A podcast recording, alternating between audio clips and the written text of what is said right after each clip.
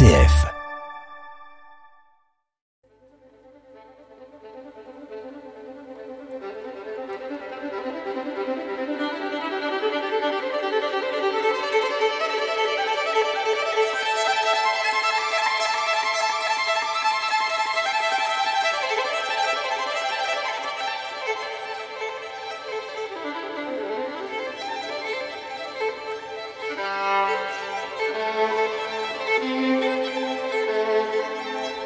Si aujourd'hui la ville de Poitiers est internationalement connue pour son futuroscope, le futur ne doit pourtant pas nous faire oublier le passé.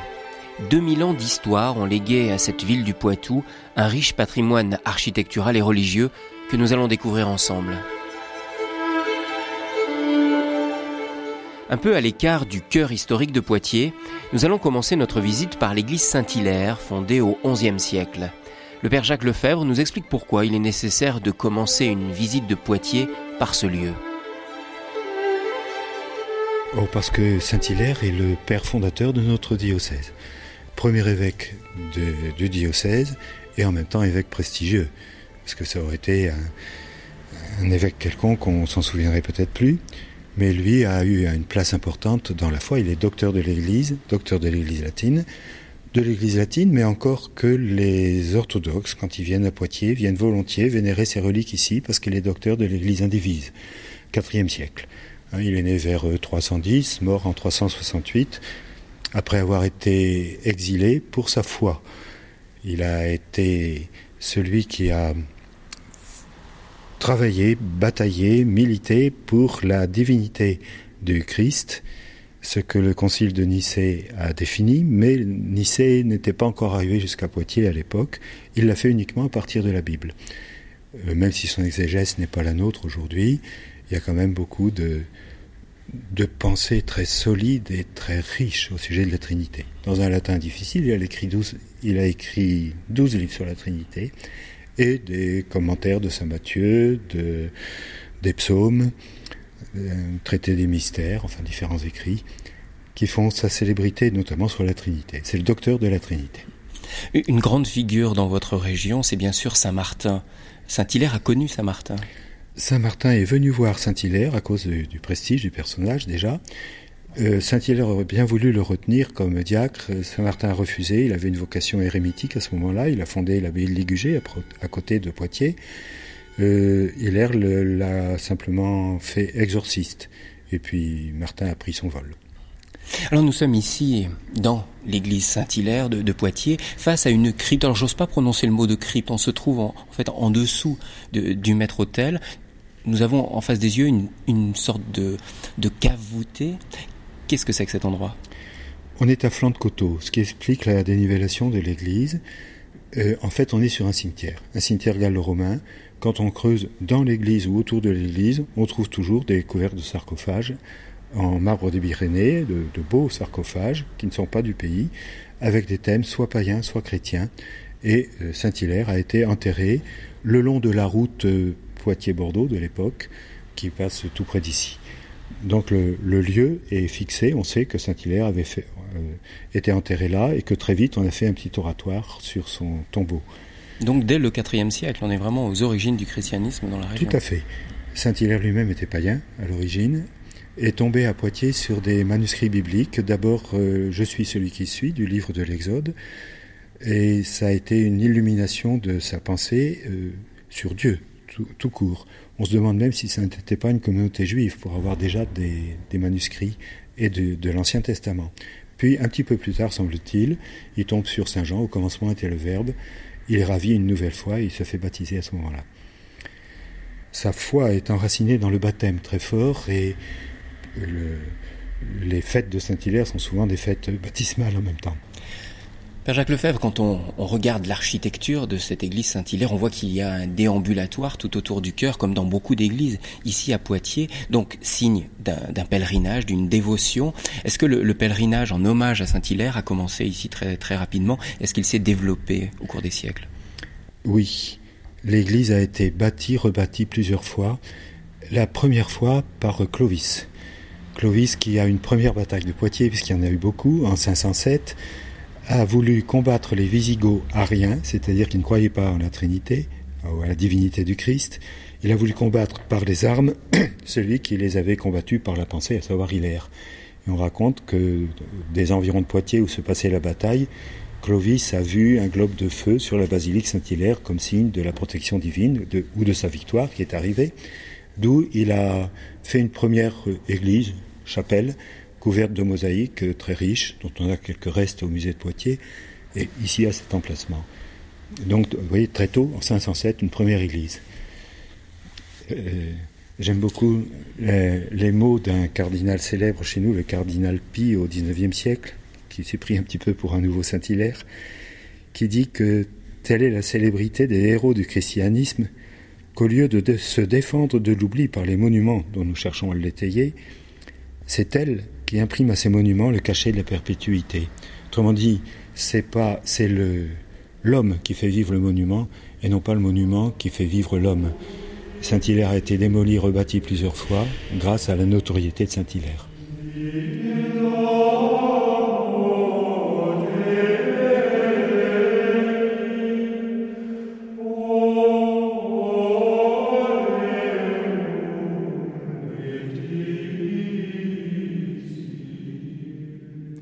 Au XIIe, XIIIe siècle, l'église Saint-Hilaire de Poitiers est devenue une étape importante pour les pèlerins en chemin vers Saint-Jacques de Compostelle.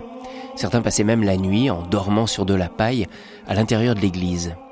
Comme les pèlerins, nous n'allons pas dormir, mais déambuler dans cette église, et le Père Jacques Lefebvre va attirer notre attention sur ce qui frappe les visiteurs attentifs.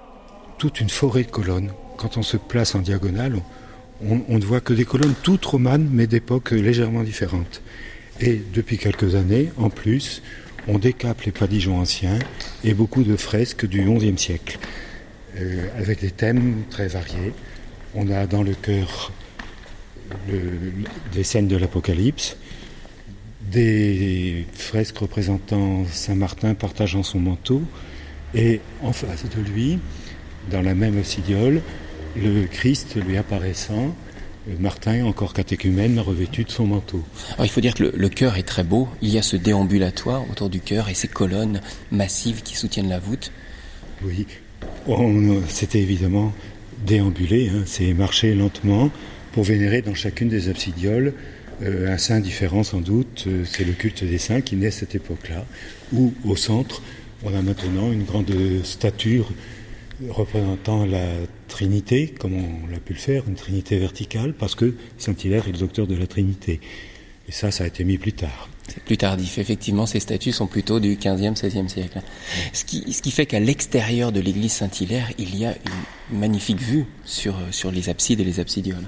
Oui, de l'extérieur, tout un étagement euh, de, avec ce qu'on appelle en Poitou des lauses, c'est-à-dire une toiture en, en pierre, en pierre calcaire et non pas en tuile. Alors nous parlons de cette église romane de, Saint-Hilaire. Il faut quand même dire qu'elle a été beaucoup remaniée, restaurée au XIXe siècle. Oui, parce que à la Révolution, elle avait été vendue comme carrière de pierre à un vin qui l'a exploitée à fond. Et en 1804, quand elle a été rachetée parce qu'il n'avait pas de quoi payer, elle est devenue paroisse, euh, elle était dans un état de délabrement effarant. On l'a rétréci de deux travées. Euh, il y avait une fausse façade à, la mi-nef. Et elle a été reconstruite par la volonté d'un évêque de l'époque, le cardinal Pi, qui, a voulu relever les ruines de Saint-Hilaire. Et heureusement, parce que la partie la plus belle, dans le fond, le cœur a été conservé avec ses fresques. Mais malheureusement, quand des touristes passent un peu rapidement et ne voient qu'une façade du 19e, ils disent Oh, c'est ça Saint-Hilaire. Et j'en ai vu qui passaient sans, s'arrêter, c'est bien dommage. Je dirais comme pour la fille du roi, toute sa beauté est au-dedans. Alors justement, vous, vous avez été curé de, Saint-Hilaire pendant plusieurs années. Qu'est-ce que vous avez aimé dans cette église que vous avez habitée? Son, son espace. On y respire. Elle est très mal pratique au plan liturgique, parce qu'avec ses dénivellations, ou bien on est loin du peuple euh, perché en haut, ou bien on descend, mais ça n'est pas l'espace architectural fait pour, euh, pour l'hôtel, mais une église un petit peu théâtrale dans son espace. On, circule, il faut y marcher effectivement. Une église très isolée dans Poitiers, peu connue des touristes, parce que vu que c'était une collégiale avec des chanoines, pendant longtemps, il n'y a pas eu de magasin, il y avait un bourg Saint-Hilaire, et aujourd'hui c'est un quartier très tranquille, sans commerce, et un peu ignoré, malheureusement, parce que c'est sans doute la plus belle église au Poitiers au plan architecture.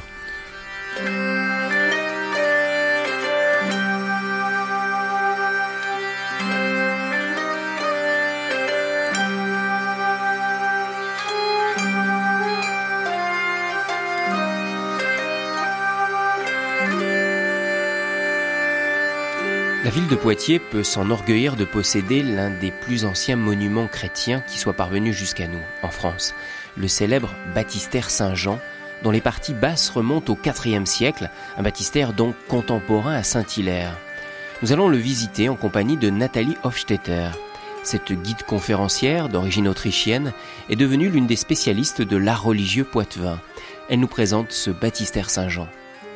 Alors déjà, il faut savoir que c'était un des premiers monuments chrétiens construits en Gaule entre 330 et 350 et qu'aujourd'hui c'est un des derniers monuments de ce haut Moyen Âge à subsister encore en France hein, parce que il y a le baptistère de Fréjus qui semble dater du 5e siècle donc dans le sud de la France et le baptistère de Poitiers effectivement du IVe siècle, c'est tout ce que nous avons dans le sol, notamment la piscine, donc où on pratiquait les baptêmes par immersion. Mais nous avons des vestiges bien plus anciens dans le sol, puisqu'il y a des restes visibles de ce quartier d'habitat gallo-romain, donc des vestiges qui datent du 1er euh, au 4e siècle. Qu'on peut apercevoir euh, à, travers, ces, vitres, qui sont sur le sol. Dans le sol. Mhm. Donc en fait, il ne faut pas s'imaginer que le bâtiment qui nous entoure date du 4e siècle. Non, non. Malheureusement, mhm. ce qui subsiste donc encore, c'est vraiment ce qui est dans le sol. Alors ce, ce baptistère, qui a une forme octogonale apparemment? La piscine a mhm. une forme octogonale, ce qui est très symbolique, bien sûr, puisque l'octogone est une transition du carré vers le cercle, c'est-à-dire carré symbole pour la nature humaine, l'infini, vers le cercle fini, euh, ou symbole divine, divin. Symbole divin. Le chiffre 8 qu'on retrouve naturellement aussi dans le huitième jour, le jour de, de la résurrection. Voilà. Alors, il fallait descendre trois fois dans la cuve. Euh, il y avait donc euh, deux ou trois marches qui ont disparu euh, malheureusement au siècle dernier. Et on immergeait donc où la personne descendait jusqu'à mi-hauteur dans la cuve.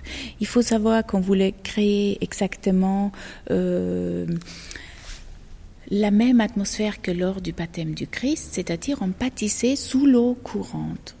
Et il y a une sorte d'aqueduc ou un conduit d'eau qui amenait cette eau à travers la cuve baptismale. Ah, c'était une eau qui circulait. Voilà, qui pas circulait. On a donc juste en avant de la cuve visible aussi euh, ce conduit.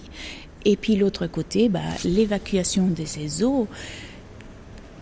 La rivière est tout proche, donc on aura pu conduire cette eau à travers la cuve baptismale dans la rivière, mais vous savez qu'il y a le péché originel qui est lavé lors de ce baptême, donc cette eau se perdait quelque part dans la nature, hein, sans laisser de traces.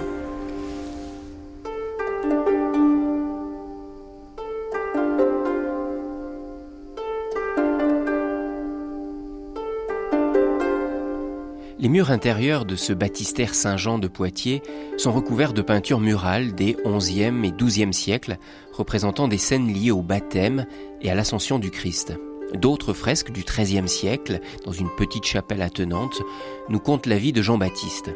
Ce baptistère a connu bien des péripéties au cours de sa longue histoire, et notamment au cours de la Révolution.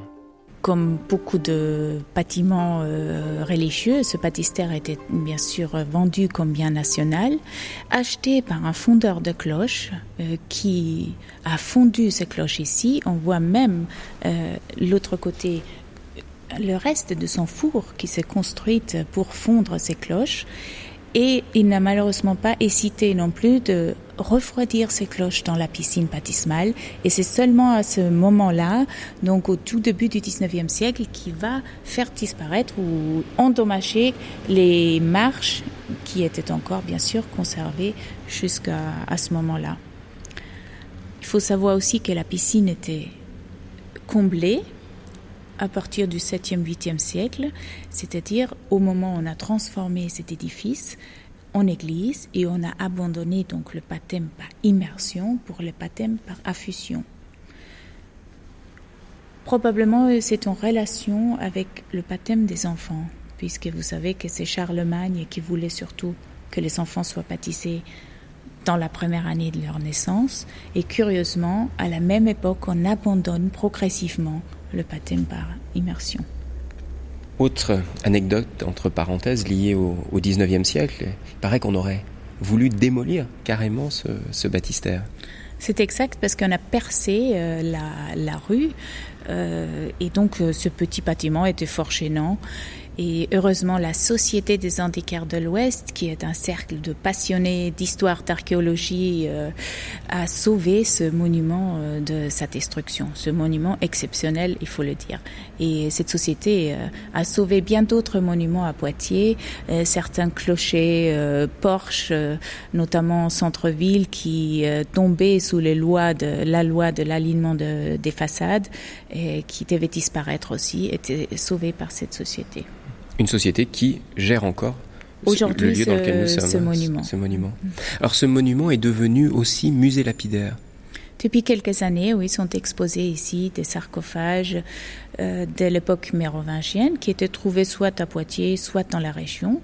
On a aussi un très grand cimetière mérovingien euh, à l'est de Poitiers, à Civaux. Et on peut constater, quand on regarde les couvercles de ce sarcophage, qu'on retrouve très souvent un décor qui est une croix avec trois grandes bandes transversales. Alors vous pouvez voir cette croix nue, sans décoration, avec un décor géométrique ou parfois avec des, des entrelacs. Euh, on suppose tout de même que ça a une relation avec Saint-Hilaire. Vous savez qu'il a donc défendu l'orthodoxie de la Trinité contre l'hérésie des Ariens que cette hérésie, bien que défendue euh, dès le début du 5e siècle, elle existe toujours à l'époque mérovingienne. Et comme c'est spécifique pour le Poitou, on pense que justement c'est un hommage à, Saint-Hilaire.